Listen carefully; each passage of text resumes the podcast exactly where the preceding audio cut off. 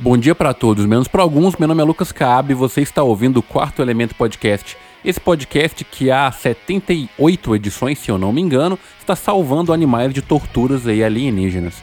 E hoje nós vamos navegar pela galáxia numa nave estritamente poderosa, na companhia dos dois melhores navegantes que o mundo já viu. O primeiro deles, Carl Martins.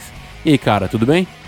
Fala, Lucas, beleza? Beleza, galera? Hoje eu quero começar diferente baixo astral, porque eu sou um estranho. But I'm a creep. I'm a raider. What the, what, what the hell was doing here? I don't belong here. Essa música aí já faz vagabundo chorar no primeiro segundo. Ela toca a primeira notinha, você já, você já enche d'água. Você nem sabe por quê, velho. Você tocar essa música no casamento de um cara, ele vai achar que é o dia mais triste da vida dele, mesmo assim. Exatamente. É, é complexo. Mas esse cara que é carregado de alegria, ao contrário do Bruno mexicano, Gabriel Cazu. E aí, mano, como é que você tá? Salve, salve. Hoje eu não sou Gabriel Cazu, eu sou Gabriel Racun. É nóis. Ah, aí eu vi, velho. Pô, mano, curti esse nome, hein, Zé? Acho que nós pode substituir a partir de agora, inclusive. Ele é peludo igual. mentira, mentira.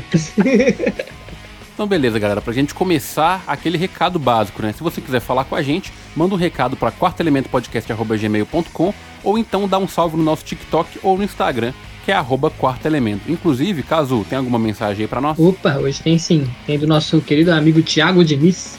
Ele falou: Salve rapaziada, sobre o episódio 77, que é o episódio que a gente falou sobre adaptações de games, né? Que poderiam virar perdão, games que poderiam virar uma ótima adaptação em filmes ou séries, etc. Ele disse: Zelda, eu venho a concordar com o Lucas. Acho que, seria, que não seria uma adaptação por uma adaptação por conta do próprio protagonista.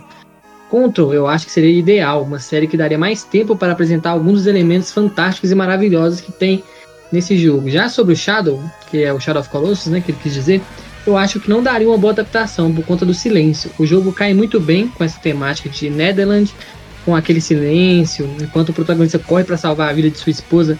Mas em um filme, imagina você ficar ali uma hora e meia sentado numa sala escura e tudo silêncio. Aí ele é igual o filme lá, né? um lugar silencioso. É, mas continuando. Somente, é, na moral. somente com o som do vento e do cavalo galopando. Seria bem esquisito. Meu filme indicado seria Horizon Zero Dawn. O jogo tem história e uma temática inovadora, mas precisaria de muito dinheiro e bons diretores. Mas duvido que alguma empresa iria investir tanto assim realmente o Horizon daria um filme foda, viu, Boa. mano? E o CGI tinha que ser bom, porque aquelas máquinas lá. Cara, se eu não me engano, caso tem uma série que tá em desenvolvimento uhum. aí de Horizon Zero Dawn. Não sei se o orçamento de é, série dá pra fazer alguma coisa boa, né? Mas tá rolando. É, mas série a gente tá até. Ultimamente a, a série tá vindo com CGI muito, muito Sim, bom, cara. mano. Se for com orçamento de Anéis do Poder ali, ó, ou de Sandman, tá ligado? Da Netflix, que teve um, um CGI da hora, acho que rola fazer uma parada legal. Mas assim, o Thiago Diniz é um cara foda, mano. O cara é RPGista aí, conheço ele já. O cara é, é brabo. Obrigadaço por ter mandado mensagem. Fico feliz que você tenha discordado de mim, apesar de eu discordar da sua discordância, porque, mano, Shadow of the Colossus vai ficar foda, independente. Eu dei uma dica lá no final. Se eu for o diretor, mano, se eu for o diretor, o bagulho funciona. Eu vou intercalar, tá ligado? A história do, do meio ali, ó, a história do final, com a, o andamento dos colossos, não ia ficar monótono. Então só você mandar a Amazon mandar o dinheiro para mim que eu te provo que eu posso fazer um filme bom de Shadow of the Colossus. Oh, sobre o Zelda, cara, eu acho que vou até soar um pouco repetitivo, mas eu acho que se mexer um pouquinho no protagonista, deixar ele falando, né, não igual mudo igual nos filmes, porque igual o Thiago falou, pontuou muito bem, é aquela jornada clássica do herói, né, mano? Se for bem feita vai ficar bom, mano. Então eu acho que daria um bom filme, mas eu quero animação. Live action não dá não. é, tem que ser animação. Eu, sabe que eu não fui a favor 100%, mas se for ter, que seja em animação, sacou? Sim. Naquele estilo bem Breath of the Wild, né, mano? Então... Na moral, podia ser aquele modelo parecido, né? Com o jogo, ia ficar é, incrível. É, falando de Zelda aí, ó, eu e Kazu, a gente vai começar a jogar o Zelda Tears of the Kingdom já na sexta-feira, agora dia 12, e vai ter podcast, hein? Já se prepara que vai é ter podcast. Aí. Não sei se quando a gente zerar, mas em algum momento vai ter o podcast.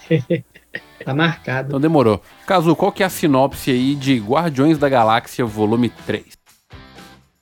Então, após a, a perda de Gamora, Peter Quill ainda está chate chateado e deve reunir os Guardiões da Galáxia em uma missão para defender o universo e proteger Rocket Raccoon. Rocket Raccoon. Um cara que ficou metade do filme dormindo e mesmo assim o filme ainda é dele. Isso é que é ser é, foda. Lendário, Esse né? protagonismo é, é, é, isso aí. Então assim, galera, já para início de conversa, a gente vai falar aqui de Guardiões da Galáxia Volume 3 e esse episódio tá recheado de spoilers. Então se você não viu o filme, se tem intenção aí de de ver o filme com a experiência completa, sem nenhuma interferência, recomendo que você pare aqui, vai lá, assista o filme, depois você volta. Agora, se você é esse tipo de pessoa que, ah, eu não ligo pra spoiler, eu quero pegar referência, eu vou ouvir assim mesmo, beleza, escuta, mas é, a culpa não é nossa se a sua experiência não for a mesma após ouvir nossas palavras aqui, beleza? Então, para ficar ciente, a partir desse trecho aqui tem spoilers de Guardiões da Galáxia Volume 3, em 3, 2, 1. E Thiago, o que, que você achou do filme, cara? Cara, assim, não vou aprofundar tanto, mas eu achei um filme muito bem executado James Gunn sabe o que, que vai fazer, o nosso querido Tiago Arma, né, o meu xará também. Hoje o programa repleto de charás. É, cara, eu achei que ele sabia muito o que, que ele queria fazer neste filme. Eu acho que da cinematografia do James Gunn, esse é o filme mais carregado de emoção. É algo que ele já vem desenvolvendo Concordo, na sua carreira. Ele tem trabalhado bem isso. A gente comentou no episódio de Pacificador, Lucas, como que ele consegue brincar né, com ação, humor, mas também consegue fazer você chorar quando mostra ali a, a, a personalidade né, do pacificador e como o cara se cobra com a história dele. Aqui parece que ele pegou todo o aprendizado do pacificador e de outras obras, né, também do, do Esquadrão Suicida, né, o, o, o filme dele lá, também tem momentos muito emotivos. A menina dos ratos lá, lembrando do background dela. Eu acho que o James Gunn ele tá aprendendo, velho. Por incrível que pareça, ele é já é um cara macaco velho de, de cinema, um cara que pode dar aí suas, suas pitacos em todas as opiniões sobre cinema, porque é um cara que dá aula. E, e aqui ele conseguiu fazer um filme que, para mim, muito bem executado. Ele brincou com todos os gêneros, apesar de, na minha opinião, esse filme ele tem um gênero bem específico, mas a gente pode falar mais sobre isso daqui a pouco. E tu, Cazu, quais são suas primeiras opiniões? Hein? Então, cara, eu concordo tudo que o Thiago falou. Assina embaixo. É isso mesmo. E eu acho que esse filme, cara, ele tem tudo que um filme de herói precisa ter. Que é ação, bem feita e coreografada, que empolga quem tá assistindo. Tem um time de comédia que o James Gunn é muito bom nisso, né, mano? Tem umas comédias ali. Às vezes passa um pouco do ponto, mas a maioria das vezes é muito, muito bem, bem feitas a, a, o time das piadas. E, cara, igual você falou, para mim esse filme é o mais pesado da Marvel. Ele deveria ser mais 18, tô, tô brincando, sem, sem exagero. Mas, cara, eu não levaria a criança pra assistir esse filme, não, mano. Porque se eu fiquei agoniado com a é. violência que teve com o personagem lá, imagina uma criança vendo aquilo, velho. É, é e tinha, pesado. E tinha criança na minha sessão, viu? Sim, mano. Tipo, pra mim foi, foi muito bom, mano. O desenvolvimento dos personagens foi outro nível aqui, mano. Foi um dos melhores da Marvel. Então, pra mim, esse filme é um dos melhores da Marvel. Já vou queimar minha pauta. Porra! Começou! Já, já comecei, tô empolgado. Tô ah, empolgado. exagero. vamos na emoção. É, já, vamos na emoção. Bota emoção aqui agora. Eu já tatuo o Rocket no meu braço. É isso aí. O nome do meu filho vai ser Groot. É foda. Não, não, mano, tem o, o Sylvester Stallone no filme, cara. Não, não. Ali ele já me ganhou já. E o cara fez o que o B. Jordan não conseguiu fazer. De rocha. Mas aqui, velho, uma coisa que você tá falando, ah, tem um Sylvester Stallone no filme. Primeira coisa que a gente precisa falar sobre o James Gunn, velho. Ele precisa parar com o nepotismo de cinema, velho. Tem vários atores em Hollywood aí que estão precisando fazer filme. E ele leva os mesmos atores para todos os filmes que ele faz.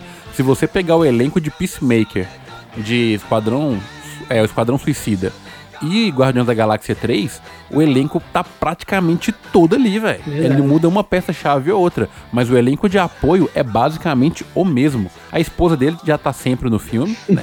Isso é inegável. Faz uma tá dando uma de né? Tim Burton aí. Ela é Stan Lee agora, é. Stan Lee, tá, tá no Shazam, tá no Adão Negro, em tudo.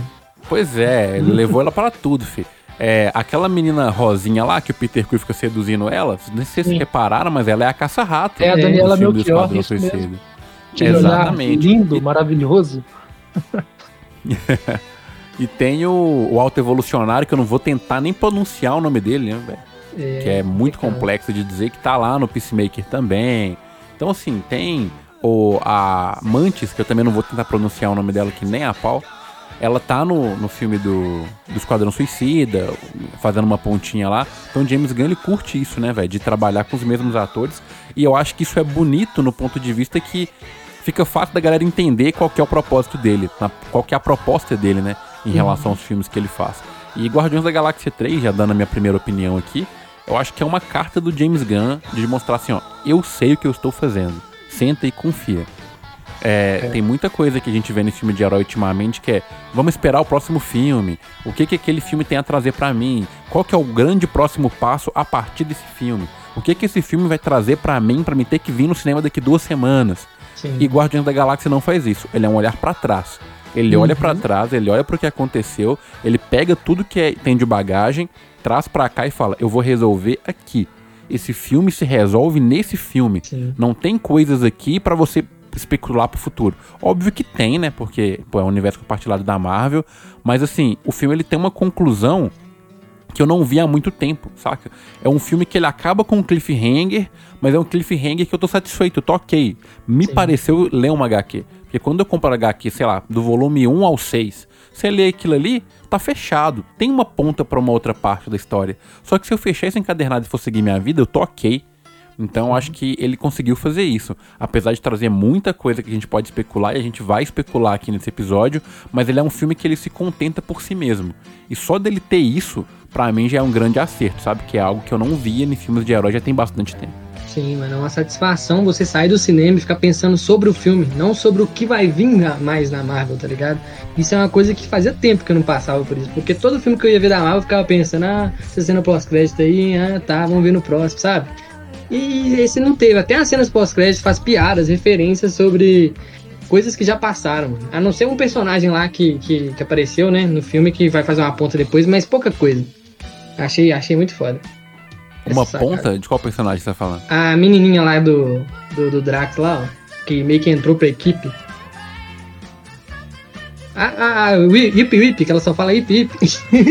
ah, Hip Hip. Eu não sei se é Hip Hip, ela tem duas frases só. Não, é o Hip Hip é amigo. Pode crer. Eu não sei qual é. é. a frase dela, é aquela menininha lá. No final ela fala que a banda, que, é o, que eles estão conversando. Ah, não vamos falar sobre o final, não. Vamos falar sobre o início. É, a gente, a gente vai voltar nessa parte. Eu quero falar dessa personagem especial. Isso. Então vai lá, Thiago. Volta pro início do filme aí. Já que você começou cantando Creep, velho. É, cara, Já é uma puta música pesadíssima. E assim, legal como a, o, o, James Gunn ele, ele sabe entender os seus personagens. E ele soube aqui nesse filme corrigir alguns rumos, né? Por exemplo, ele corrige para mim o rumo do Peter Quill, que no endgame para mim ele ficou pintado como um babaca, um mané, um peso morto, né? O cara que atrapalhou todo o plano. Por mais que ele tinha ali aquele, ele tava no frenesi de ter perdido a, a mulher, o seu amor, o amor da sua vida, então quem sou eu para julgar o Peter Quill? Mas aqui o James Gunn corrige alguns rumos. Ele corrige o rumo do Peter Quill, ele dá um bom desenvolvimento para Mantis e para Drax. Mas na primeira cena do filme, quando começa a tocar Creep, é igual o Lucas falou, no primeiro toque você já sabe o que está acontecendo. Mostra que o não foi esses três filmes, eles não foram aleatórios, ideias que surgiram é, separadas, não, cara. O, a música Creepy é a forma que o, o Rocket ele se enxerga. Desde o primeiro filme você tem ele desconfortável, com estranheza, e Sim. quando tentam pegar ele, e quando chamam ele de guaxinim, e foi mais bem desenvolvido no segundo filme, que da, da trilogia eu, é um bom filme, mas eu não gosto tanto do, do, do filme em si. É... Eu já não acho nem que é um bom filme, inclusive. Não, ele é tem, abaixo, ele tem coisas bem legais, ele tem um ritmo, ele tem um, um, um time de piada legal. Mas para mim, eu, apesar do 3 ter aquela cena galhofa do final, ó, do o 1, né? Ter aquela cena galhofa do final, da dança, eu gosto mais do 1. Mas para mim, essa cereja aqui é o, o Guardiões Volume 3, é a cereja do bolo. Mas enfim, o James Gunn mostrou que ele entende bem o personagem e que ele escreveu o, desde o primeiro filme o Rocket com muito coração, com muito amor. Porque Creep tem tudo a ver com a jornada dele, a forma que ele se enxerga, né? O, Creep é uma música de um cara que vê beleza em tudo, menos nele mesmo.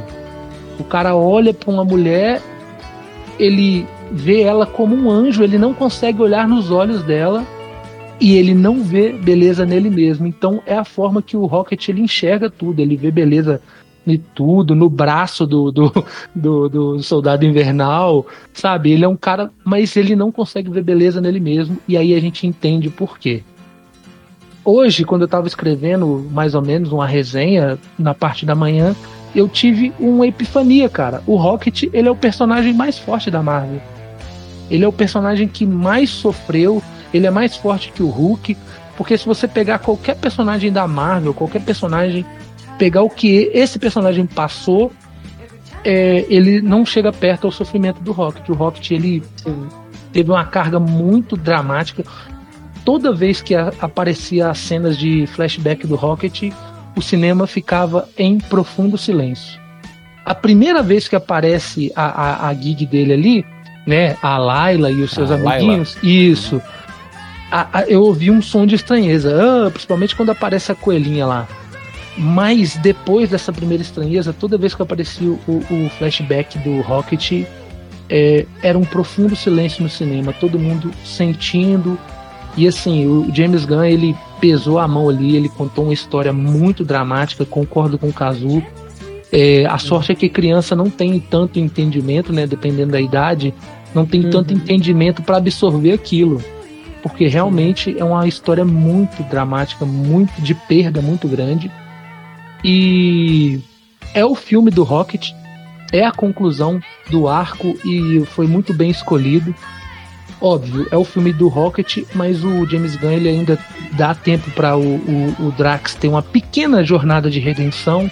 Eu não sou só o destruidor, eu também posso ajudar de outras formas. Dá uma jornada para Amantes. Amantes não é mais um, um apoio, né? Um suporte apenas. Ela, ela pode ter o seu caminho próprio, ela tem a sua jornada própria. O Peter Quill, tinha, eu tinha um grande medo de esse filme ser um filme meio pastelão, tentando romantizar a relação da Gamora. Eu tinha medo da Gamora aparecer nesse filme e, pô, tragar, né, velho? Porque seria muito ruim se a Gamora simplesmente no estalar de dedos ela se apaixonasse pelo Peter e assim, eu achei que todo esse desenvolvimento dos personagens foi muito bem executado. Então, Sim, só tem um personagem no filme que eu falei assim, hum, não precisava. E tem o cara que para mim assim, ele quase chega a roubar o filme. O Lucas falou de nepotismo, mas eu posso falar aqui, bater palma, eu vou tentar falar o nome dele, é Chuck Wood e Wood, o alto evolucionário. Esse cara mandou muito bem, cara. ele faz um é vilão. Foda, né? Assim, o alto evolucionário, ele é uma. Acho que não é nem lado B, né? Deve ser uma coisa mais lado C, assim, mas ele conseguiu depende, trazer um carisma. Depende de que lado que você tá lendo. Se você estiver lendo do lado cósmico, ele é lado C. Sim. Se estiver lendo no lado da Terra, ele não existe pra si. tão é. pra lá que ele é. Então, assim, mas ele conseguiu trazer um, um, uma, uma, atuação aqui que fez a gente ter um, uma raiva do cara, ele trouxe um carisma pro cara e mandou muito bem. É, nepotismo, sim, concordo com você, mas o cara tem qualidade. Ô, ô, ô Thiago, hoje tá fora, eu tô concordando com tudo que o Thiago fala, tá, tá acontecendo alguma coisa estranha. É, mas outra coisa, Thiago, que você tava falando dos personagens, uma personagem também que eu gostei bastante e, tipo assim, é, o, os momentos de sutileza que o James Gunn colocou na direção e na atuação dela também, que foi a Nebulosa, mano. Nebulosa Sim. pra mim foi incrível, porque, tipo assim, teve aquele momento que o, o Rocket ele volta, sabe? Não vou falar o que acontece, mas ele uhum. volta. Esse momento. Ele tá dando spoiler, caso, fica à ah, vontade. Ah, então, jovem. de boa. Quando ele, ele acorda, quando ele acorda e, ela percebe que é a voz dele, mano, ela põe a mão na, na, na boca, segurando pra não chorar, porque ela tem que manter aquela Sim. personalidade forte dela, né?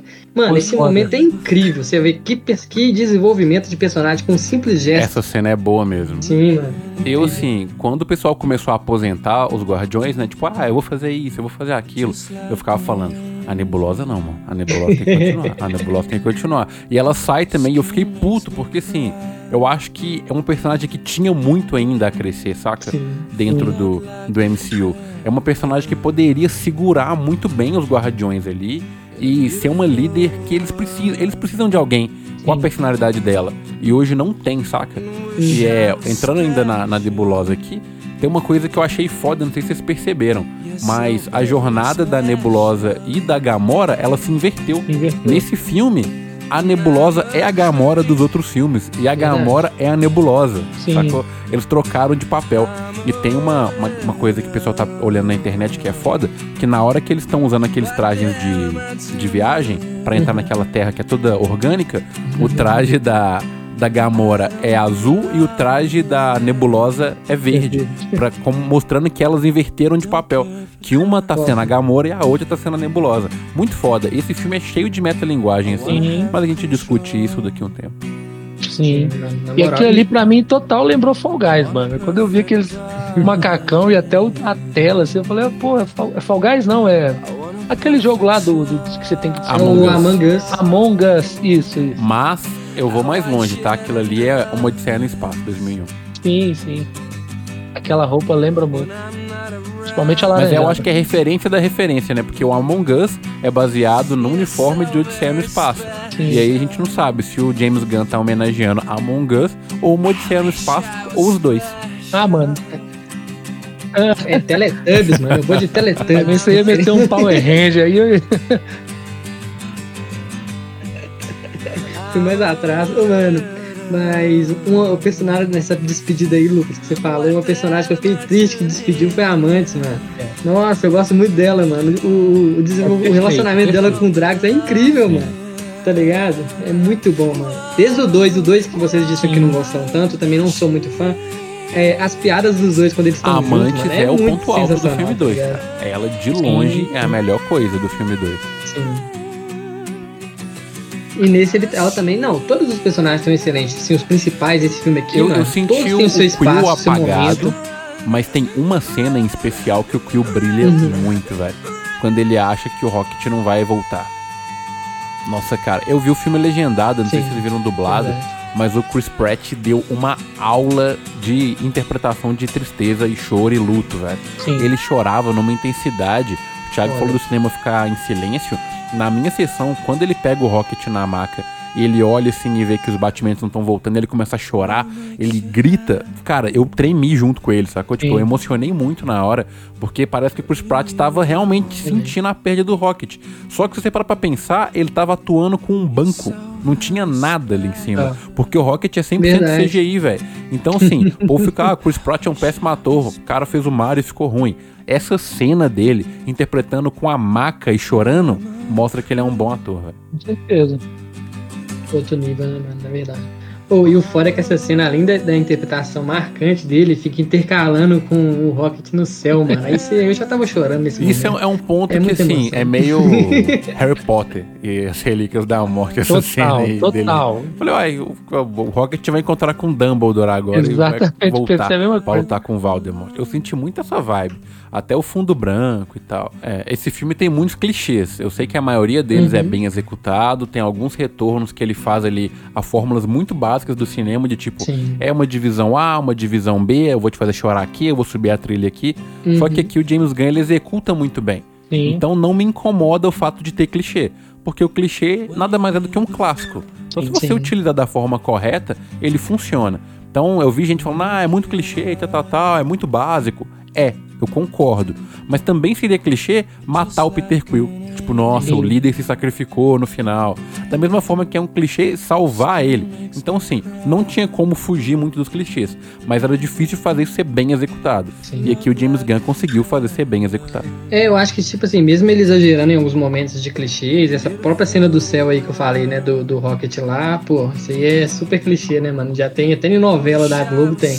Mas o, o foda, mano, é que ele desenvolveu tão bem os personagens, a atuação dos personagens, o carinho que a gente tem com os personagens por causa dos filmes anteriores, mano, agrega tanto que você deixa passar vários clichês, mano. É incrível a, a, união disso tudo. Fez um filme muito bom, mano. A despedida, o, o jeito que ele respeitou cada personagem, o arco que eles trouxeram até aqui, mano, foi coisa que poucos fazem, viu, mano?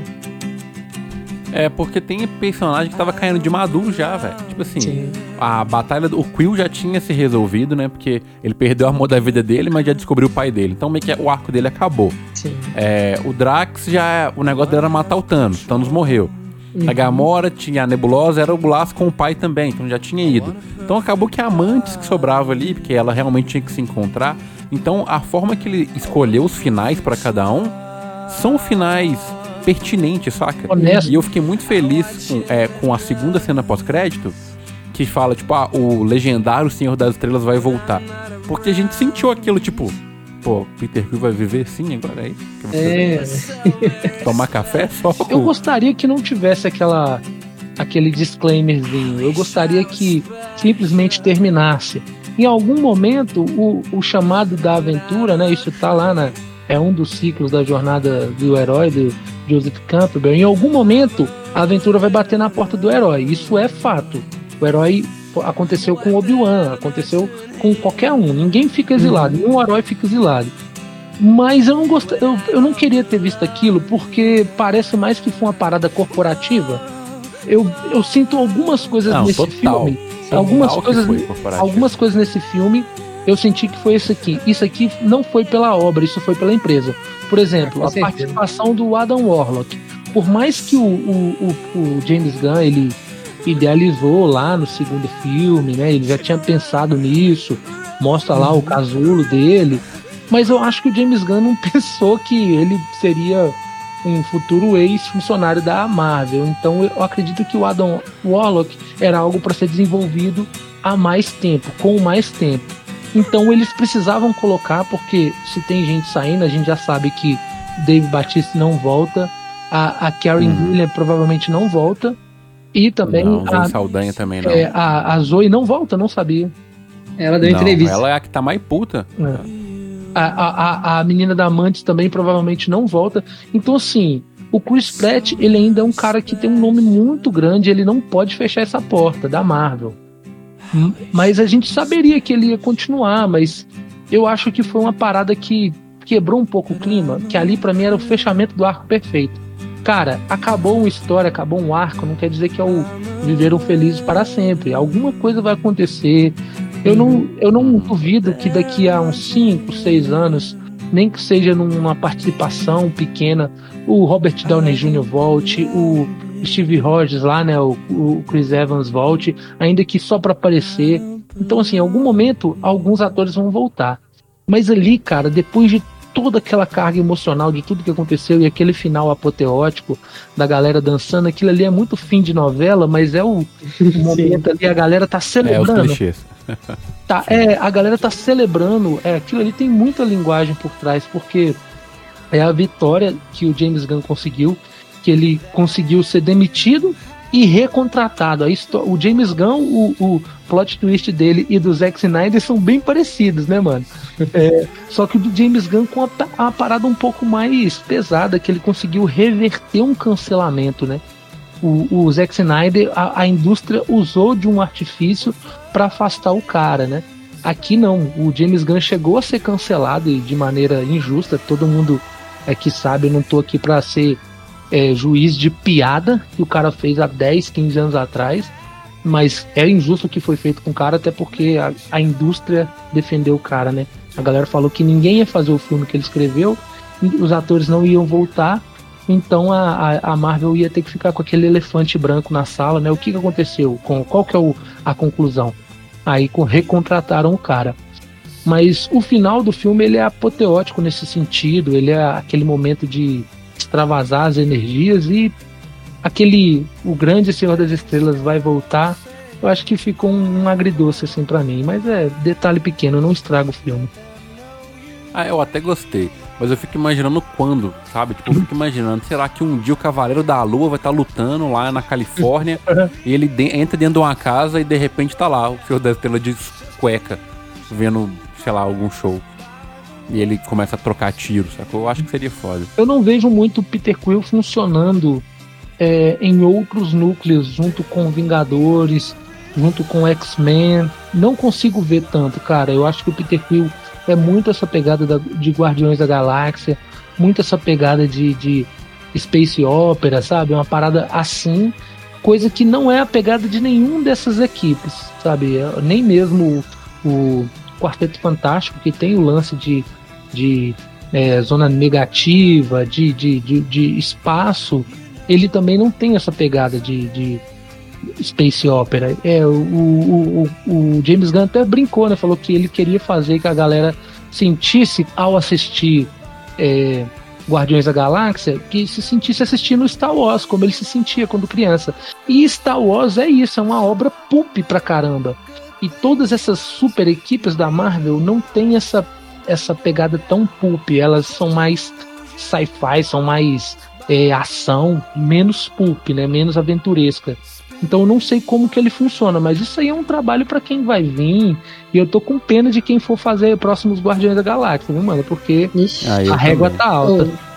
Ou, ou, ao mesmo tempo, falando do Peter ao mesmo tempo que eu gostei muito do, de como fechou, fechou entre aspas, né, a Gamora e ele nesse filme, é, eu fico pensando que ele daria super certo andando com aqueles é, mercenários lá, tá ligado? É super a vibe dele ficar com aquela turma lá. Ah, Mas não tem como ele tá lá porque a Gamora tá lá. Sim, então, por isso que eu falei, ao mesmo tempo que eu gostei deles não ficarem juntos, porque não faria sentido nenhum, né? Mas ao mesmo tempo uhum. seria legal ver ele com aquela galera, porque a não ser que ele ficasse com o Guardião, que ele não vai ficar, então lá ficaria bom também, tá ligado? É. é, mas ele. Eu não sei, porque assim, esse é o retorno ao início dele. É, né? exatamente. O, ele era saqueador, ele se tornou Guardião da Galáxia, que é uma parada maior, né, velho? Aí teve toda a jornada dele. Mas seria uma, uma aposta fácil, com certeza. Seria uma aposta bem natural. Sim. Sim. Mas aqui, deixa eu fazer uma crítica aqui, porque eu acho que vocês dois estão muito no campo do amor e vocês não vão fazer nenhuma. Então uhum. eu quero trazer uma, uma na mesa aqui. É, tem uma determinada parte do filme que o Peter Quill começa a conversar com a Gamora, né? Ela, quando eles estão invadindo aquela parte estranha lá, que odiei, que é cheio de carne viva, ou lugar nojento do cacete. é, e eles falam, não atire ninguém, nós não fazemos assim, nós somos os freaking guardiões da galáxia, nós não matamos uhum. pessoas. Aí você fala, beleza, os caras tudo tomou o soro do Capitão América, né? Não mata ninguém. Aí beleza, eles vão pra base do alto evolucionário e aí tem uns vilãozinho baixa renda lá, né, velho? Uns bichos modificados, meio máquina, meio alien. E aí eles matam gente pra cacete. Mano, o Groot enfia o braço dentro da boca de um cara e abre a mão. Explode o cara de dentro para fora. A nebulosa, velho, ela arranca membro do corpo dos caras, voa triplo pra todo quanto é lado. O, o James Gunn, ele pulou corda com o PG-13 falando, ó, oh, isso aqui não é humano não. Então eu posso matar. Tá vendo? É alien, é máquina, é robô, não tem sangue, tem só gosma verde. E aí o povo falou, beleza, vamos deixar passar. E eles matam gente pra cacete. Aí chega no alto evolucionário, eu falei, mano, vão matar esse desgraçado também, né? Aí o Rocket, não vou te matar porque eu sou um guardião da galáxia. E os mano que era cúmplice dele, velho? Por que, que você matou os caras? É. Por que, que você matou o funcionário, mas você não matou o dono da empresa? O cara que merecia. Isso aí me deixou bravo, velho. Né, pois é, é porque todos os outros caras, velho, eram vítimas, assim como o Rocket foi uhum. vítima. E aí você matou o cara e falei, pô, aqui é uma situação de guerra, né, mano? Infelizmente vai ter que matar seu semelhante aqui pra você poder sobreviver. Por, pelo um bem maior. Aí chega na hora de cumprir o bem maior, eles não matam o cara. Eu senti isso também na, na cena pós-crédito, mano. Que eles começam a tirar um tanto de animal correndo lá. Eu falei, pô, coitado dos bichos, mano. É, Os bichos têm família. Né?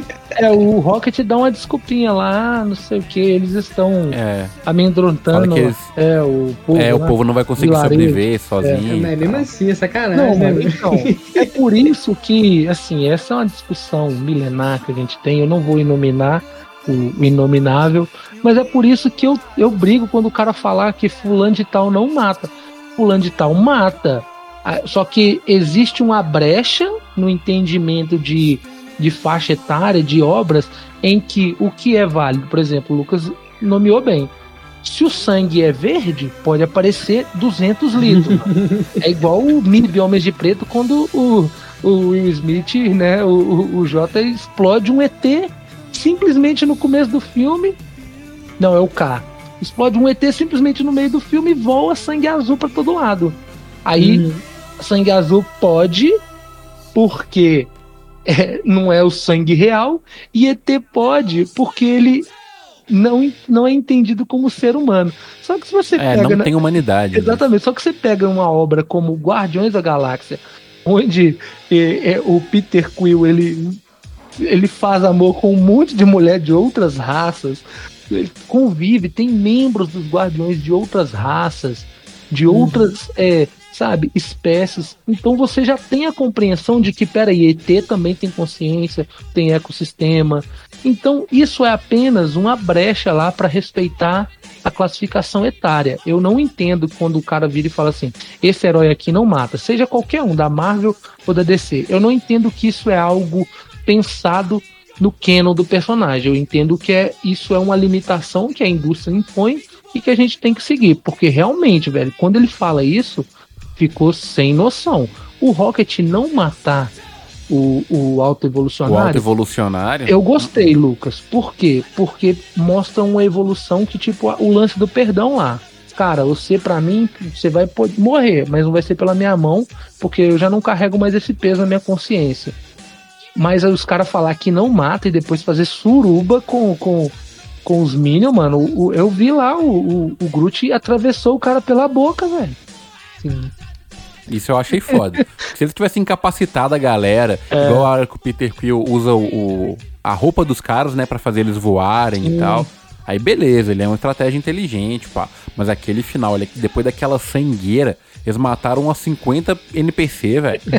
e aí, ele vem e o, e o boss final você não mata. Pô, Você deixa ele vivo pra usar em outro filme. É eu, foda. mas fazer um, um destaque aqui que essa cena do corredor, esse plano sequência ali, esse plano longo que eles fizeram é sensacional, viu, mano? É bom mesmo, é bom Nossa, um mesmo. dos melhores aí de, de super-herói, viu, mano? A gente viu amantes quebrar um pescoço de alguém. Amantes. Insano. É. E, e tem- e antes dessa cena maravilhosa, tem aquela, aquela andadinha em câmera lenta, né? Que ele usou no, no Esquadrão Suicida, ele usa em todos os filmes, né? Aquela andadinha Aham. em câmera lenta antes do, do combate. A andadinha clássica do Power Ranger quando as coisas explodem atrás. É, deixa eu embalar na outra crítica que eu tenho aqui, que o Thiago até pincelou também, mas é o Adam Warlock. E assim, eu não quero falar que a participação do Will Portner foi ruim, que o Adam Warlock é um personagem ruim, que a motivação dele é ruim, porque eu não acho isso, tá? Eu acho que ele entrou ok, eu acho que o entendimento tá ok, ou a história de origem que eles adaptaram ali é diferente do quadrinho, mas ainda tá ok. Eu acho que o problema do Adam Warlock aqui é o timing. Exato. Adam Warlock funciona com joias do infinito. Não tem joia do infinito aqui. Então você não tem por que ter Adam Warlock. Quando apareceu o casulo do Warlock, eu acho que foi no final do Guardião da Galáxia 1, né, velho? Ele tinha que estar na saga do infinito do Thanos, Acho que foi no 2, não Ele foi, não? tinha que. Eu acho que Foi no foi no dois. dois. É, mas é porque na ordem cronológica eles estão muito juntos ali, né? Um filme sim, depois do outro. sim. o esse cara, ele tinha que estar na saga do Thanos, velho. E aí, Uhum. sim, eu não vou entrar full nerd aqui, explicar quem é Adam Warlock e bababá. Se vocês quiserem, manda e-mail, velho. Se mandar e-mail, eu explico. Se não mandar, eu não vou explicar também, não. foda, Lucas, que se você adaptar um pouquinho esse roteiro, você consegue tirar o Adam Locke do, do filme e ainda reduzir meia, uns Total. 15 minutos de filme. É, não precisava dele aí. Só que o foda é a cobrança. Todo mundo tava cobrando, velho. Cadê É. o Adam Warlock? Cadê o Adam Warlock? É. Porque tem a contraparte maligna do Adam Warlock, que é o Magus, né, velho? Que é um puta vilão que levanta, sei lá, eu acho ele mais foda que o Kang, inclusive. Uhum. Mas o Kang tem histórias melhores, né? Mas eu falo de nível de força, o Magus é mais sinistro.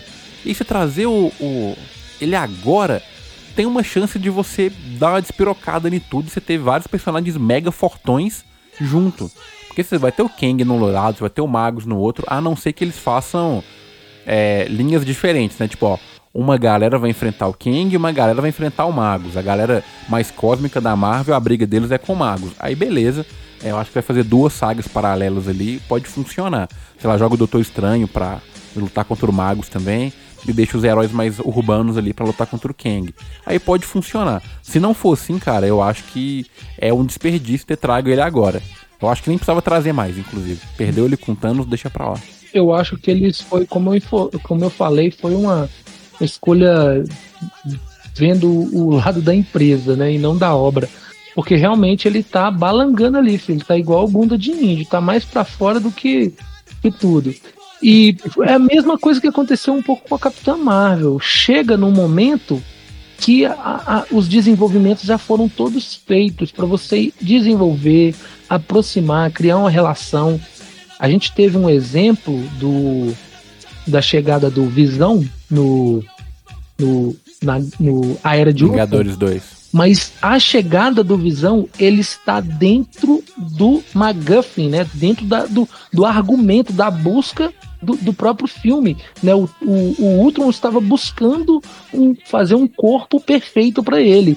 Aí o Tony uhum. Stark, genião, né? E o, e o, o, o Banner lá pensou, opa, peraí, vamos usar isso aqui, porque se a gente deixar vago, o Ultron vai pegar. Então, assim, o Visão, ele entrou, é um personagem novo, mas a chegada dele tá dentro do cerne do, do filme, né? O principal objetivo do filme, da busca do vilão. Aqui o Adam Warlock, a gente, eu entendi uns 30 minutos de filme, aí que eu fui entender. Ah, por que, que ele tá chegando? Porque tem o lance lá do segundo filme, que a mulher vingou, né? Falou que ia vingar os guardiões que ia atrás dele. Aí mandou o fodão atrás. Aí depois que eu fui entender, a Juliana até ela não entendeu. Por que, que esse cara tá indo atrás? Aí eu lembro, falei, ah, você não vai lembrar não do segundo uhum. filme, papapá. Mas assim, é a mesma, para mim é a mesma mesmo erro da Capitã Marvel, sabe? Chegou num momento que não, não favoreceu tanto. E assim, cara, nada contra o ator, tá? Igual o Lucas uhum. falou também. Cara, eu comecei a seguir esse cara no, no, no Instagram, puta, puta good guy, sabe? Um cara é, filantropo, sabe? Um menino do bem pra caramba. E ele ele tem um, um ponto a favor dele aqui que eu vou deixar para comentar mais no final.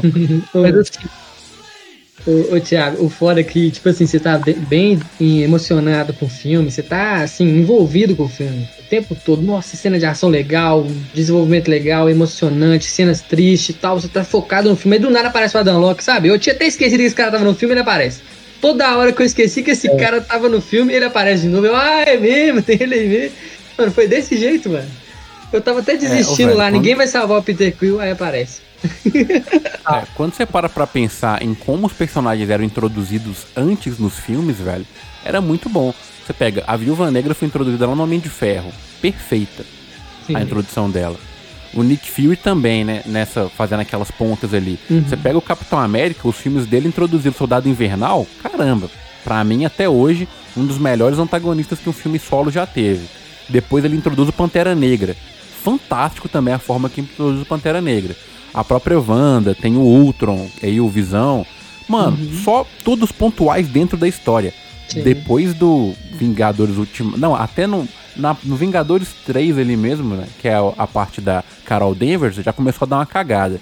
Dali pra cá, todo personagem novo que entra é muito jogado, velho. É. Não tem um personagem que aparece de forma legal é foda isso. Parece eu que não tinha reparado nisso, não, mas o Thiago levantou um bom ponto. Isso, parece que não foram pensados. Parece que na, no, antes. É, é porque assim, até quando faz parte do CERN, é, é ruim, por exemplo, a América Chaves, ela é fundamental pro filme do Doutor Estranho. Só que não funcionou. Ela, sei lá, tinha várias formas de fazer aquilo sem ela. Ela não é importante no filme. É igual o Cazu falou, você mexe um pouquinho no roteiro ali, velho, você tira ela. E o filme funciona. E a chama uma personagem que foi introduzida até que bacana, né, mano? Que é a, a Florence Pugh lá no, no é, filme da Viúva Negra. A Helena Belova. Ainda foi um pouco jogado, mas é melhor, realmente. O filme foi jogado. Exato. É. O filme, como o filme é desnecessário. Não, tanto que, aí meio que eles não vão nem dar continuidade. Não, tem os Thunderbolts, né, que deve dar meio, é, meio que uma continuação. Uma é, e pô, velho, é um filme que eu queria muito que desse certo, porque eu sou completamente apaixonado com Soldado Invernal. Eu leio muita coisa de Soldado Invernal. No Brasil é difícil achar HQ do Soldado. Toda vez que eu acho, eu pego tudo. Eu tô lendo recentemente a run do Brian Michael Bendis aqui, que o Soldado Invernal assume o manto do Capitão América. É um personagem muito bom, velho. Mas, sim, se o Thunderbolts for ruim, vai enterrar o cara. Então, cara, com a saída do James Gunn, que seria um, um bom nome para pegar esse filme, só tem Sim. dois uhum. caras que podem fazer esse filme são. Não Joe fala Taika Waititi. Não, Joe e Anthony Russo. um cara bom também para dirigir esse filme aí, sabe quem? Quem? Denis Villeneuve. Tô zoando. Todo episódio tem isso. Esse Todo episódio. Esse é o novo, novo Zack, Zack Snyder. É o novo Zack Snyder. Você viu que até, até 2022 a gente falava do Zack Snyder quase todo episódio. É. É, mas vamos voltar aqui. Falando em sonhar, no início do, do episódio eu falei que a gente. É um filme bem redondo, que tá muito, muito legal, e que eles não plantaram muita semente pro futuro, né? É um pouco de mentira da minha parte, que plantaram várias sementes. Inclusive o Groot, que tomou muito whey protein no Tá final. doido. Ele parece um colosso cabulosíssimo. Shadow of the Colossus é aquilo ali, mano. É só o Rock de E o escalar o Groot tá pronto o filme. Ô, velho, quando eles É, falaram ué. Groot Kaiju, eu pirei, mano. É, aí o. É, Caju não, Caju não! Mas assim, o, o caso até falou, ah, menininha de cabelo branco no início e tal. E aí, assim, eu vou dar uma pincelada full, né, full nerd, mas eu vou só continuar se mandar e-mail, não vou ficar entrando muito a fundo, não. essa menininha de cabelo branco aí, ela é a Filavel. E aí pouca gente vai conhecer essa personagem, porque, né, pouca gente leu Aniquilação da Marvel. É uma saga muito boa, cósmica, inclusive. Mas a Filavel é uma personagem que ela é filha do Capitão Marvel, do primeiro lá, que depois virou a Carol Danvers e tal. E ela é muito foda, ela chegou a assumir o manto de Quasar por um tempo, né? Com aqueles braceletes fodões que devem aparecer no filme há algum tempo. E ela tem uma espada, velho, que lembra muito a espada do Kuwabara do Yu Yu Hakusho, tá Hum, ligado? Uma espada de energia e tal. Né? É, ela é forte pra cacete, ela tem manipulação de energia, é, ela voa, força sobre-humana, resistência sobre-humana, fala vários idiomas, é Roubadinha, inteligente pra roubadinha. cacete, roubadaça, tá ligado? Ela é, Uhum. ela é tipo uma Carol Danvers mesmo, assim, tanto que ela é filha do próprio Marvel. Só que mudaram muito a origem dela, né? Tanto que ela não é filha do Marvel nessa, nesse caso, ela ainda é uma criança, mas só no finalzinho do filme ali, quando você vê ela correndo e a mão dela começa a brilhar, você já fala, é, velho, ela tem esses poderes de, de, de energia cósmica, aí, então ela vai tocar o terror. E era uma aposta que eu faria, velho. Eu achava que ou a Serpente da Lua, né, que era a filha do Drax, vinha pro filme, ou a Filavel viria pro filme. E aí acabou que a Filavel veio. Mas assim, versão mirim, né? Eu acho que escolheram essa criança aí, porque daqui 10 anos só que vão fazer um filme com a Filavel fodona, bereta, até porque hoje você não tem personagem que aguenta sair no soco com ela, não, velho. Ó, eu vou falar uma coisa pra vocês aqui. Eu não quero jogar água no chope de ninguém. Ou como o Bruno Água no criou, tropeiro. água no diz- tropeiro. Não vou jogar água no tropeiro porque o Bruno é um cara do bem. O Bruno não bebe, né, mano? Mas come igual um louco. É... eu não vou jogar água no tropeiro de ninguém, mano. Mas Guardiões da Galáxia, pelo menos nos próximos 5 a 10 anos, só fazendo ponto em filme da Marvel. Não vai ser desenvolvido. Aquilo ali, aquela, até aquela cena pós-crédito, é um. É um. É mais uma. Uma, uma cedidinha, né? Que todo filme tem que ter uma, uma pós-crédito, né? É uma cedidinha que James Gunn deu, cara. Eu acho que não. É, por mais que ele deixou uma estrutura fácil de ser trabalhada com o Rocket, né? E com outros personagens, né? Até mesmo os saqueadores lá, com o Stallone. Tem personagens ali que podem ser aproveitados e bem aproveitados. Eu acho que Guardiões da Galáxia, por um bom tempo, por tudo que significou essa franquia, essa franquia foi tirar leite da pedra, mano. Quando Guardiões da Galáxia saiu, a galera falou: Guardiões do quê? Da Galáxia onde? Ninguém conhecia. Hoje em dia, Rocket Raccoon, Peter Quill, esses personagens são da cultura pop. Aqui em casa tem dois Groot. Tem um Omigurumi e tem um que é pra colocar plantinha na cabeça. e assim, é personagem que chegou e tomou a gente de assalto. Porém, é uma parada que, se você for entender, ninguém colocou a mão. Até agora, só James Gunn colocou. Então eu acho que vai demorar um pouco, a Marvel vai respeitar isso, porque ela não quer, nesse momento, dar o braço a torcer de colocar um outro diretor e correr o risco de ser fracasso. E a gente sabe que a Marvel ela já foi inquestionável.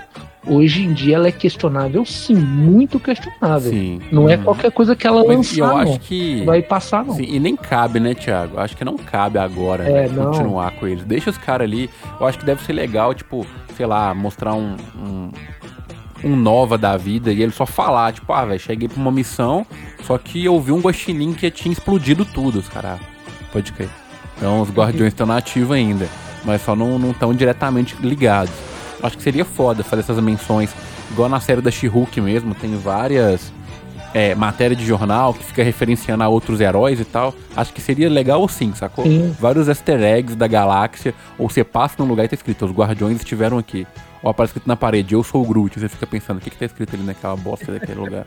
Não, e, e até porque vai ser difícil de você conseguir superar a equipe original, né, mano? Todo mundo vai comparar o É. próximo que vinha. Ah, mas eu gostava Sim, mais do Guardiões da outro. Galáxia já tiveram várias formações, caso. Já teve Homem-Aranha, já teve Homem de Ferro, já teve Agente O- o Venom. Homem-Aranha Nenhuma é tão legal puta igual essa. Também. O Homem-Aranha é puta, né? O Homem-Aranha de X-Men, Quarteto Fantástico, ele já passou em tudo. É foda. É foda, o Homem-Aranha realmente. Mas aqui, vamos caminhar pro, pro finalmente aqui, porque já estamos indo para 50 minutos de episódio e a gente tem que entregar o final, né? Sim. Não tão bom quanto o que o James Gunn entregou pra gente, mas eu acho que vale. E eu queria trazer só mais uma, uma referência foda que eu vi, e eu vou dar os créditos para onde eu peguei a fonte, que foi o Gustavo Cunha que deu essa letra. Que assim, no final do filme, quando o pessoal vai se abraçar ali, daquele momento de. que o Thiago bem falou, né? No momento de novela, é, o Groot fala com todo mundo, eu amo vocês. Sim. E ninguém tem uma reação ruim, tipo, ué, ele não falou eu sou o Groot. Verdade. E aí tem uma teoria, né, rodando de que existe uma metalinguagem de que, como no começo do filme a Gamora não entendia o que ele falava, porque ela não estava envolvida emocionalmente com ele, tudo que ela ouvia era eu sou o Groot. Sim. E assim é a gente como espectador. Então quando a gente escuta ele falando eu sou o Groot, é, na verdade ele disse eu amo vocês. E a gente, como faz parte dos Guardiões da Galáxia agora, Sim. consegue entender aquilo que o Groot tá falando. E eu achei isso fantástico pra caramba. Porque eu fui um dos caras que na hora que ele falou, é, eu amo vocês, eu, que isso, mano? O que, que tá acontecendo? Como assim o Groot falou, velho? Eu entendi o que, que o Groot falou. Eu fiquei muito doido, só que eu não tinha entendido a teoria. E agora, com, com essa visão, eu falei, pô, mano, James Gunn se superou profundamente, velho. Sim. E tamo junto, Groot. Eu amo você também. Cara, e a assim, gente entendeu igual a Gamora, né? Entendeu ele no final. só um adendo. Exatamente. Só um adendo, mano, o Gustavo Cunha é muito foda. Eu tenho certeza que talvez o James Gunn não pensou nisso e o Gustavo pensou, velho. Então, assim, é uma pena que a gente não vai ter, um- nunca vai ter um, um roteiro do, do Gustavo Cunha, porque seria algo genial. O cara realmente é um puta de um nerd, um dos caras que eu mais respeito. Ele e o Érico Borgo em questão de conteúdo. É o cara que se você perguntar, ah, você lê- essa daqui leu. O cara leu e o cara te destrincha. Então, assim, eu gostei dessa cena, foi algo muito, muito legal. Eu, eu lembrei um pouco do César falando. César está em casa no, no Planeta dos Macacos 2 lá. É, mas assim, gostei, teve a ver com o final, teve a ver com, com o momento, e, e eu gostei, eu peguei, eu, eu, para mim essa é a ideia que vai ficar agora. Para mim a gente foi genial. É, todo mundo que convive, que tem uma- um, um laço afetivo com, com o Groot, entende o que ele fala, né? A, a Gamora até tem uma hora que pergunta lá, vocês ficam inventando o que eles estão falando, né? É. Inventando isso. Mas aí depois ela entende também e é genial. É, e essa frase aí é mó metalinguagem, né? Pode servir pros guardiões, pro público, pra todo mundo. E o Uhum. James Gunn se despedindo, muito foda. Sim. É, velho, isso aí é. Hum, é um filme, sei lá, velho. Esse filme. Depois, assim, vocês sabem que eu não odiei Doutor Estranho no Multiverso da Loucura. É, Sim, ninguém odiou. ele De longe. É, eu só não achei que ele não atingiu o potencial que ele precisava. Sim. O Pantera Negra, a mesma coisa, sabe? Eu não achei o filme ruim, igual o povo, ah, a Marvel decaiu, a Marvel virou uma bosta. Eu não acho, cara. Eu acho que teve filmes que realmente foram abaixo. O Quantum Mania eu ainda não assisti pra poder falar se é bom, se não é. Mas é, o Doutor Estranho e Pantera Negra que eu vi, eu não achei tão ruins assim, igual a galera tá, tá pintando. Só que o Guardiões da Galáxia, velho, ele restaurou minha, minha energia, velho. Ele restaurou minha força, igual o Cavaleiro da Lua fez nas antigas, sacou? De falar, mano, tem lenha pra queimar, tem um bagulho diferente aqui, vamos fazer algo bom.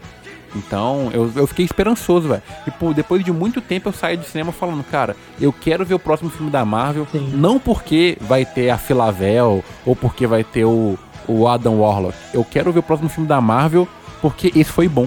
É. E eu acho que o outro vai ser bom também. E é algo que eu não sentia tem muito tempo, né? Eu ficava esperando vir algo bom. Então, Verdade. assim, É James o- Gunn, seu miserável. Você mixed feeling, né? Sentimentos mistos aqui, porque eu também falei, cara, aí ó, é isso, esse é o padrão. É disso aqui, um pouco pra baixo a gente aceita, um pouco pra cima tá perfeito para o fechamento das sagas. Mas os sentimentos mistos é porque esse pica aí já não trabalha mais na Marvel. É Uhum. carta já, já marcada. Esse pica não trabalha na Marvel. Quando eu terminei o filme, eu falei, puta, mano, eu não vou ver mais o Guardiões da Galáxia do James Na Gunn. moral, ô, o, o cara pegou uma, um- uma equipe que ninguém queria saber no cinema, né, mano? Ninguém, tipo assim, algumas pessoas conheciam dos quadrinhos, mas ninguém tava querendo, assim, uma adaptação. Que o cara transformou no uma das melhores trilogias da Marvel, né, mano? E, dos personagens queridos. E o Lucas tava falando da parada lá do desânimo, já que vinha assim dos filmes de herói, né, ultimamente. Cara, depois do Ultimato, teve até alguns filmes bons. Teve o do Homem-Aranha, né? O dos três lá, do, do Tobey, do Andrew e do, do Tom. Teve também o Pantera Negra, mas, cara, eu acho que realmente o filme que eu mais saí feliz, assim, da Marvel depois do Ultimato foi esse agora, que é Guardiões da Galáxia Volume 3. É, Obrigado, não, James Gunn. Você não gostou de Shazam, não? Não, da Marvel. Shazam nem foi no cinema. Mas aqui, caso você falou que é uma das melhores trilogias da, da Marvel, pra mim é a segunda melhor trilogia da Marvel. Eu nem vou falar qual que é a minha primeira favorita aqui. Todo mundo já Todo sabe. Todo mundo já é. sabe. É. Todo mundo já tá ligado. Mas para mim, em segundo lugar, fica a Guardiões da Galáxia. Porque, a, assim, o para mim, o Doutor Estranho 1 é um bom filme. Uhum. O Doutor Estranho 2 já, é, já não é tão legal. Se o 3 for muito bom, tem chance. A mesma coisa funciona pro Pantera Negra.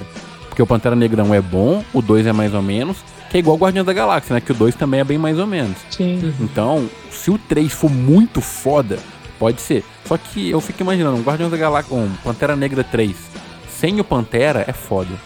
É foda. Pra ser muito bom. Eu, eu, gostaria muito de queimar minha língua e a Letitia Wright entregar um filme incrível com Pantera Negra 3 fantástico, extraordinário, mas eu não, eu não tenho tanta esperança assim, saca?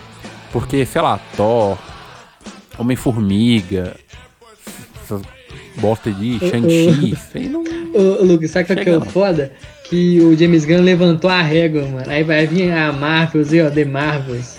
Mano, se esse filme for mediano, mediano, eu vou cravar aqui, que se ele for mediano, ele vai flopar.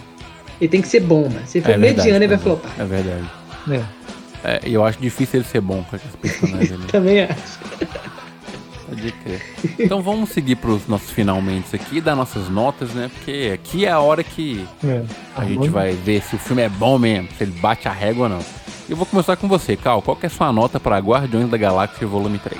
Ó, eu vou fazer diferente. Eu já vou falar um número e depois eu vou justificar. Esse filme para mim é um sonoro e redondo 9. Ele é um 9. Ele, ah, por que que não é 10? Você falou que ele é perfeito porque ele, ele poderia preencher algumas coisas, ele poderia limar algumas coisas, como o Lucas bem disse, ele poderia simplesmente tirar o Adam Warlock. Não é nada contra o ator, não é nada contra o personagem, mas foi uma gordurinha, uma barriga ali que não era necessário.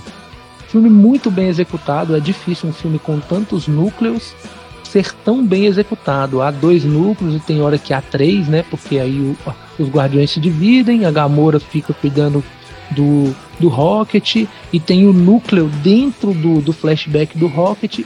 É muito difícil você fazer cinema neste nível. Entretenimento. Se você quiser fazer um filme francês, você pode colocar 25 núcleos e ninguém vai lembrar de ninguém.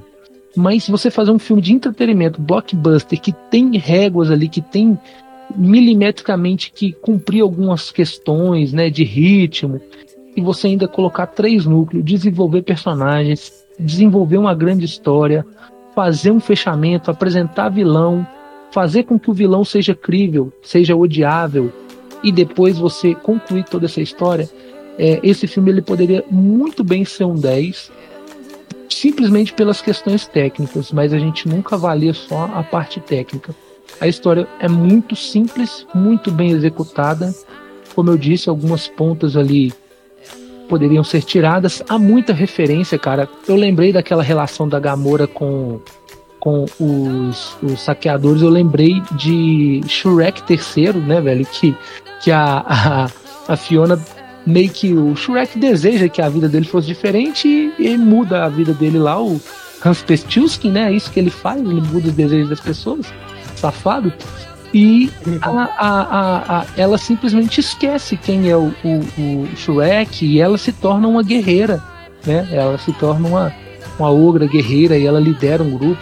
Me lembrou, teve alguns momentos que, como o Lucas disse, lembrou o Harry Potter lá, né? No, no, no sonho lá, conversando com, com Dumbledore. Tem várias referências, mas muito bem executadas. Parte musical também, muito bem executada.